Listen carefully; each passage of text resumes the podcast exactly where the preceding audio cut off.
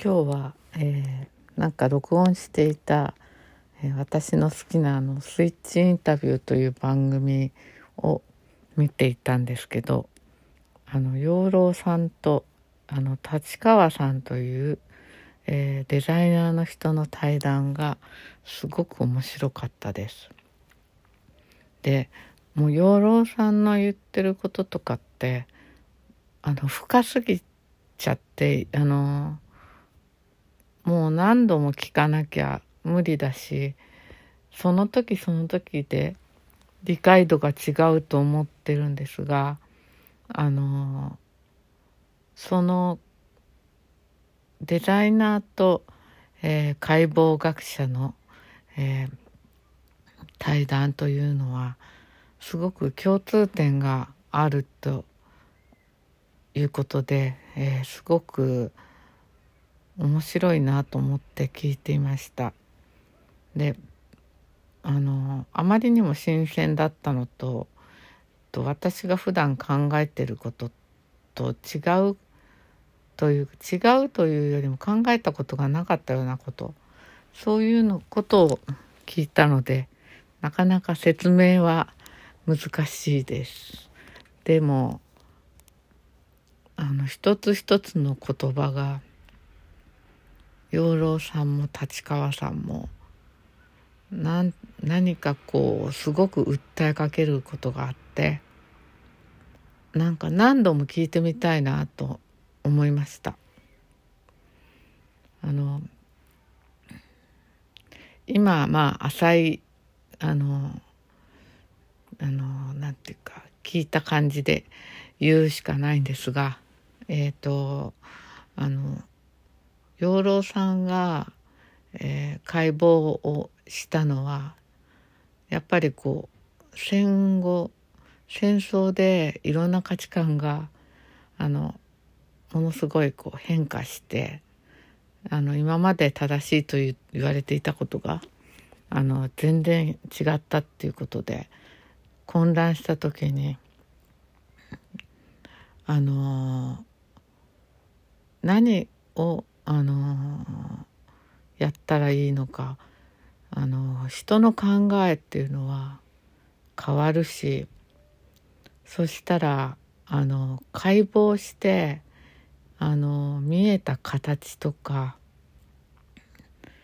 ただこうものを観察することっ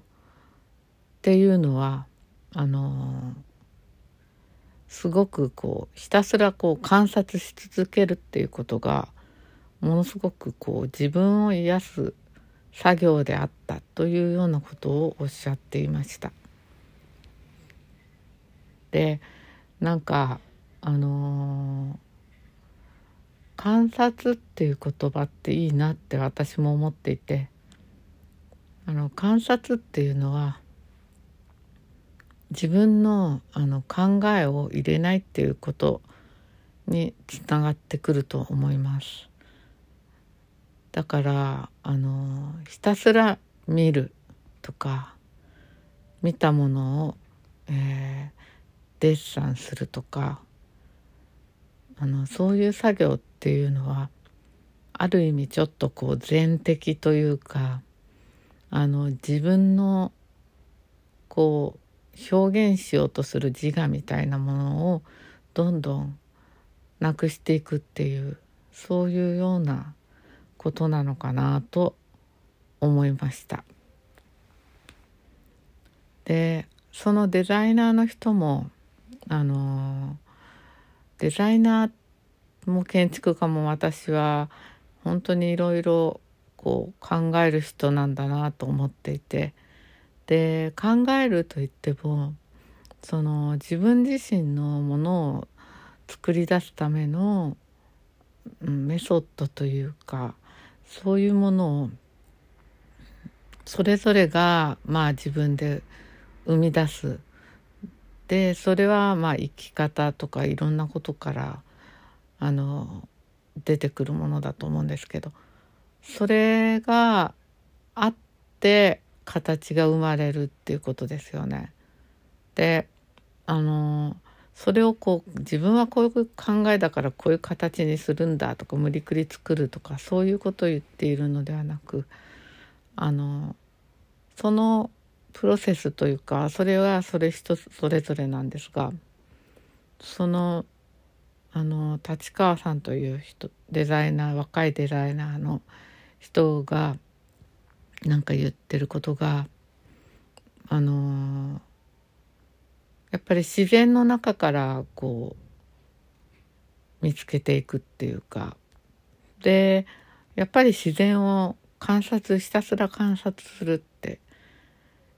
いうところからこうデザインを考えていってるというか。だからこう何かを作るっていう時あのこう突然変異のようにポンって生まれるって言ったのかな。私もそういうことすごい疎くてなんかそのそういうこう何て言うんですかそういうの生物学。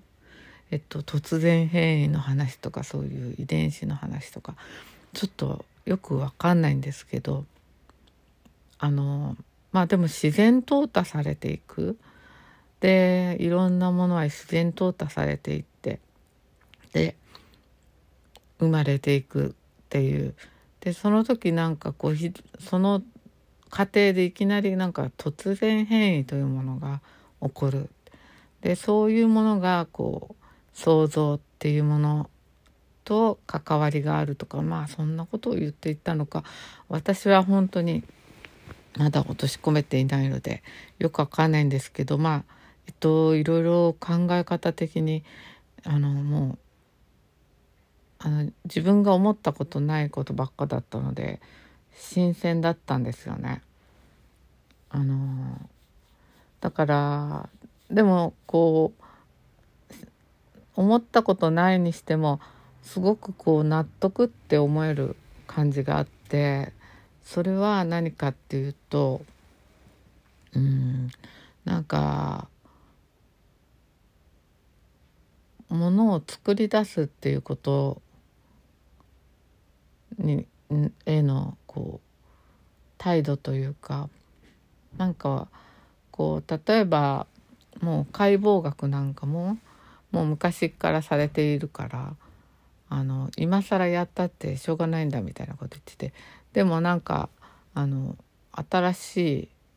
こうなんてまだ見つけられてなかったようなことを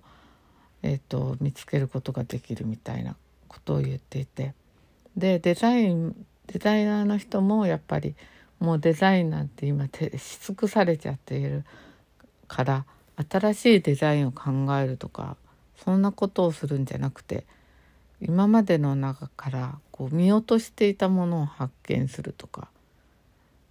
そういうことを言ってました。だからアプローチ的にはすごく似ているような感じで。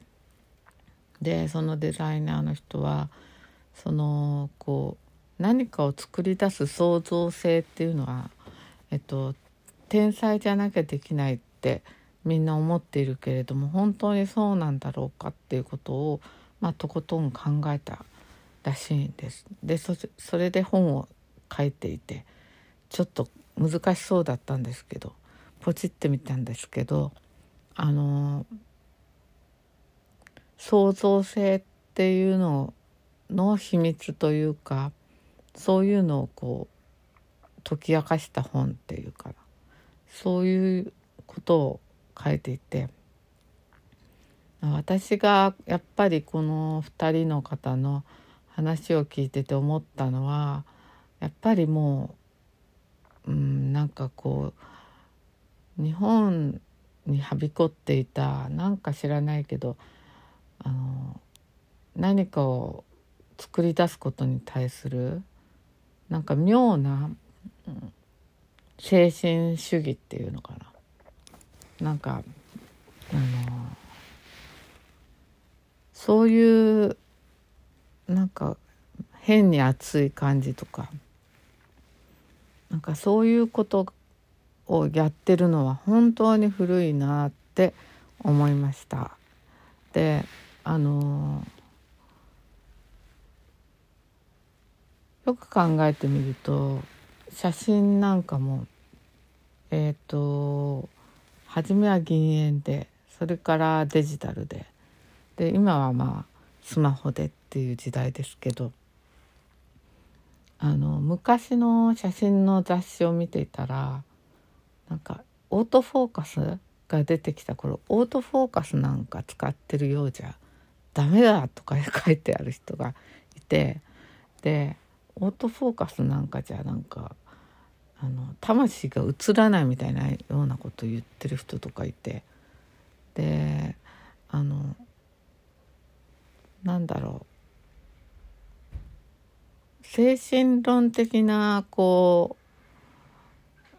ことをこうあだこうだあの議論したりするっていうのはあの、あ、正直嫌だなってすごい思うしあのそういうこう養老さんとか